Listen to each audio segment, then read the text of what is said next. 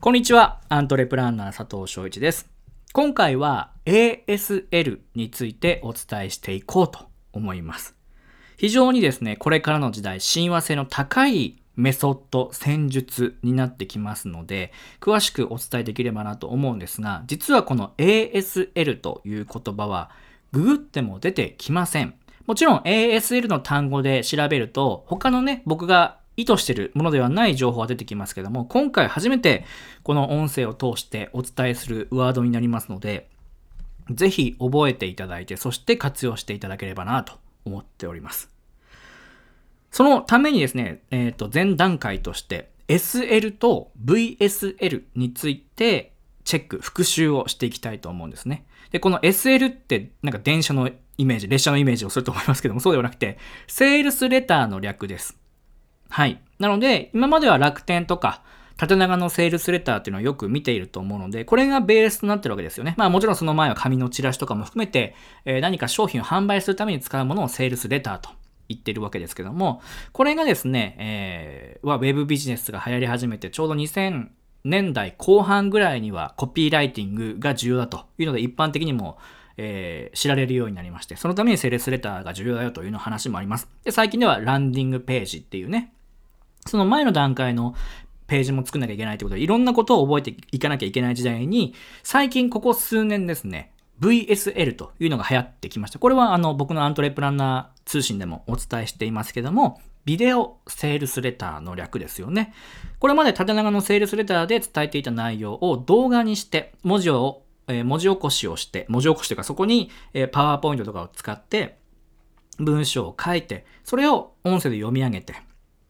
で、それをウェブページに貼っていくという。これも非常に制約率が高いと言われておりまして、いろんな方がビデオセールスレターを使ってビジネスをされているという今現状があります。ただし、これもですね、ビデオセールスレターを見た瞬間にそろそろですね、あ、これセールスだ。セールされるぞというのが分かってくるという時代になってきましたので、まあ、まだね、全然使えるんですけども、なので、ASL を始めようという提案をしようと思ってるわけです。まあ、ここまで来ると、この A は何かっていうのが分かってくると思いますが、まさに僕は今、こうやってね、音声を取ってるもの、そのものになるんですが、オーディオセールスレターになります。これはまだ誰も言ってないワードだと思いますので、ブログでもね、どんどん使っていただければと思うんですが、オーディオセールスレター、これ前回の音声でもお伝えしたと思うんですが、ポッドキャストとか音声メディアというのは非常に親和性が、ユーザーとの親和性が高くて、広告をしたとしても、何か告知をしたとしても、売られてる感じにならない。エンゲージメント率が非常に高いというのが、すでに報告されています。なので、えー、縦長のセールスレターだと、もう完全に売る気満々だし、それを分かって買うっていうパあのパターンが多いと思いますし、ビデオセールスレターもその流れにシフトしていくだろうと言われている中で、いざ今回の ASL を使うとなった場合に非常にメリットがたくさんあります。まずこの音声というのは人となりがすぐわかります。なので、まあどういう、そのうまい、うまい話し方とか僕は全然下手くそなので、あのまあ、ラジオとかね、ナレーションとか絶対やっちゃいけないタイプだとは思いますけども、ただ、人となりを分かっていただける。文字では分からないこと、動画でも、動画どうしても僕苦手意識があるので、顔出しすると、あんまりね、なんかかっこよくもないしとか思ってるな パターンなので、あんまり顔も出したくない人間にとっては、この音声って非常に話しやすいんですよね。でなおかつ、人となりも分かっていただけるっていうのもありますし、プラスして、えー、いろんな役立つ情報を伝えやすいというメディアでもあります。もちろん、ながらで聞けるっていうのもありますよね。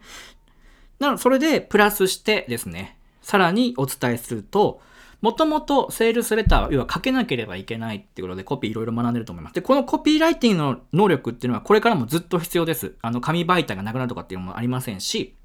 ブログを書くとか、セールスレター、そのもの自体を書くというのは、まあ、媒体が変わったとしてもなくならないと思うので、えー、絶対にマスターしてほしいんですけども、それと同時に、書ける人は話せます。逆に言うと、話せない人、もしくは書けない人がこう、書けないし話せないっていうこのリンクがあるわけですよね。なので、あの、人となりようがわかるっていうのは文字だけでうまくね、キャラクターを表現できる人はいいんですけども、なかなかですね、個人があの文字だけでうまい文章を書こうとするのは難しくて、そういう中でオーディオを使って役立つ情報を常に配信しながら、役立つ情報、僕はこんなことを考えてます。こういうふうな、えー、テーマでこういうコンテンツを提供して、えー、こういうスキルをあの身につけてほしくて、こういうことをやりたいと思うんですっていう分かりやすい解説をした上で、なのでぜひ来てください。この指とまれっていう形で言えるわけですよね。なので人と縁が分かって、そして何を伝えたいかも分かる。どんなコンテンツかも分かるし、でそのままあとは申し込めば、こういう風になるんだっていうイメージも安心して購入できるから、制約率も高くなるというのがオーディオセールスレターの基本となります。なので皆さんが思ってるように全て VSL 同様読み上げて何かを伝えていくっていうものよりもライブ感を出して伝えていくっていうものが今後ですね、非常にビジネスにとっても重要な要になってくると思いますし、セミナーとか、えー、もちろん何かね、商売をされてる方は石鹸とか売りたいっていう場合にも、そういう形で役立つ情報、どうしても視覚がない、わかんないものなので、見えてこないものなので、声だけでどう伝えていくかっていう部分でも工夫が必要です。ただし、その分伝わりやすいっていうのもありますので、人で物をはそのまま物で買うというよりも人で買うという時代になってますのでオーディオセールスレターっていうものをちょっと視野に入れていただいてそれをマスターしていただければまずここ数年はですね間違いなく小あの制約率っていうのは上がると思いますしどんどんどんどんね、耳で聞く、耳で学ぶっていう時代になってくると思いますから、オーディオセールスレターっていうキーワードとともに、まあ、セールスレターのね、コピーライティングを学びつつ、VSL のいい部分も、えー、取り込みつつ、次のステップである ASL というのからスタートしても、